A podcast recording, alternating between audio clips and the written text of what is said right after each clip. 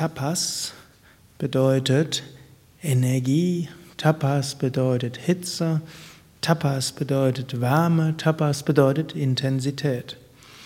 Ich bin ja gerade dabei, seit ein paar Wochen über die verschiedenen Ashtangas und ihre Unterteilungen zu sprechen. Somit bin ich jetzt bei den Niyamas und dritte der Niyamas ist Tapas.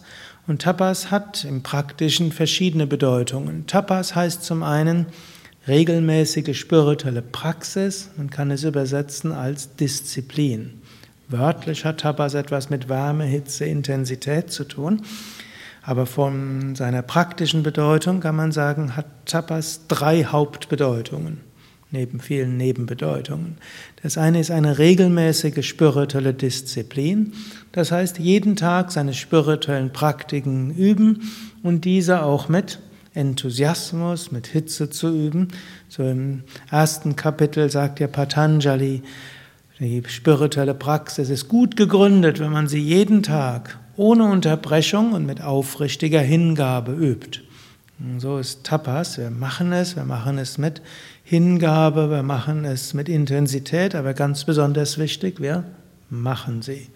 Und Tapas hat eben dort auch etwas mit Disziplin zu tun. Wir praktizieren, ob wir mal in der Stimmung sind oder nicht. Alle wissen, wenn man erst mal angefangen hat, dann kommt man von selbst in die Stimmung. Aber man darf nicht warten, bis man in die Stimmung kommt. Das kann dann manchmal ein bisschen dauern. Und das ist also auch eine Art Schulung. Wir üben es. So wie jeder Mensch hat die Disziplin, jeden Tag zu essen. Und jeder hat die Disziplin, jeden Tag aufzustehen. Diejenigen, die beruflich tätig sind, haben die Disziplin, pünktlich zu ihrem Job zu kommen. Die Disziplin können wir auch für spirituelle Praktiken aufbringen und eben auch damit ausdrücken, ja, es ist genauso wichtig wie Essen, Schlafen und äh, die berufliche Tätigkeit. Eigentlich ist es noch wichtiger. Also sollte es einem auch gelingen, diese Disziplin aufzubringen. Tapas hat als zweites auch die Bedeutung, zu, auch etwas zu tun, wozu man keine Lust hat, auch im Alltag, schon deshalb, um den Geist zu zeigen, wer Herr im Haus ist oder Frau im Haus ist. Ja, wir wollen eben zeigen, ja, wir folgen nicht einfach nur unserem Mögen und Nichtmögen, sondern es ist auch geradezu gut zu schauen, ja, was mag ich nicht? Und dann überlegen, ist ja toll, dass ich das nicht mag. Warum ist es toll? Jetzt habe ich die Gelegenheit, Tapas zu üben. Ich ne, mache es, ob gerade deshalb, weil ich es nicht mag. Und das ist einer der Schlüssel, um Herrschaft über den Geist zu bekommen. Das heißt jetzt nicht, dass wir das immer machen müssen, denn in vielerlei Hinsicht ist ja auch Wünschen und Abneigungen auch irgendwo sinnvoll. Aber wir wollen eben nicht davon abhängen.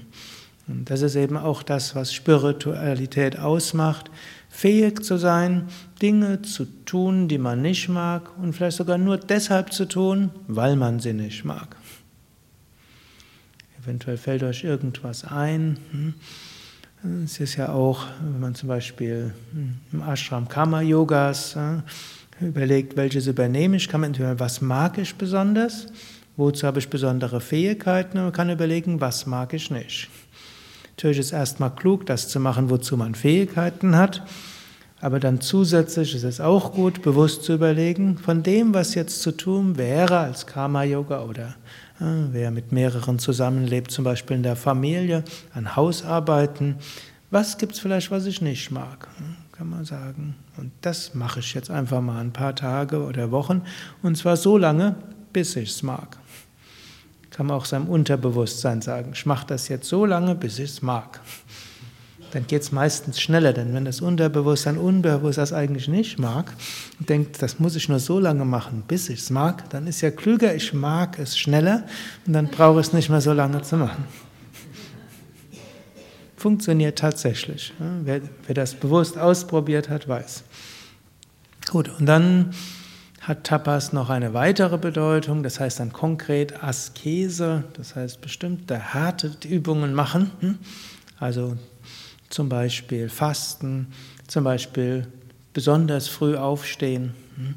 zum Beispiel auf dem Boden schlafen statt ne, im weichen Bett, zum Beispiel ne, eine Woche auf jede Süßigkeit verzichten, hm, egal ob Reissirup oder Pflaumenmus oder Dattel gesüßt, hm, oder eine Woche lang sich vornehmen, kein zusätzliches Salz irgendwo dran setzen und so weiter. Also, das sind diese dritte Bedeutung hat bestimmte Dinge mit der zweiten zu tun, aber dort hat es eben die Bedeutung von Askese, wobei Krishna bezüglich der dritten Bedeutung von Askese warnt und sagt, man sollte nur solche Askeseübungen machen, die gesund sind. Man sollte nicht Gott quälen, der im Körper wohnt. Also könnt ihr überlegen, drei Möglichkeiten Tapas. Ne? Zum einen seine spirituellen Praktiken zu üben, regelmäßig zu üben, egal ne, was kommt. Zweitens, bewusst Dinge zu tun, die man nicht mag, so lange, bis man sie mag. Und drittens, die ein oder andere Askese im Sinne von Abhärtung und im Sinne von sich nicht zu bequem machen, eben wie Fasten, früher aufstehen, nicht heizen oder anderes.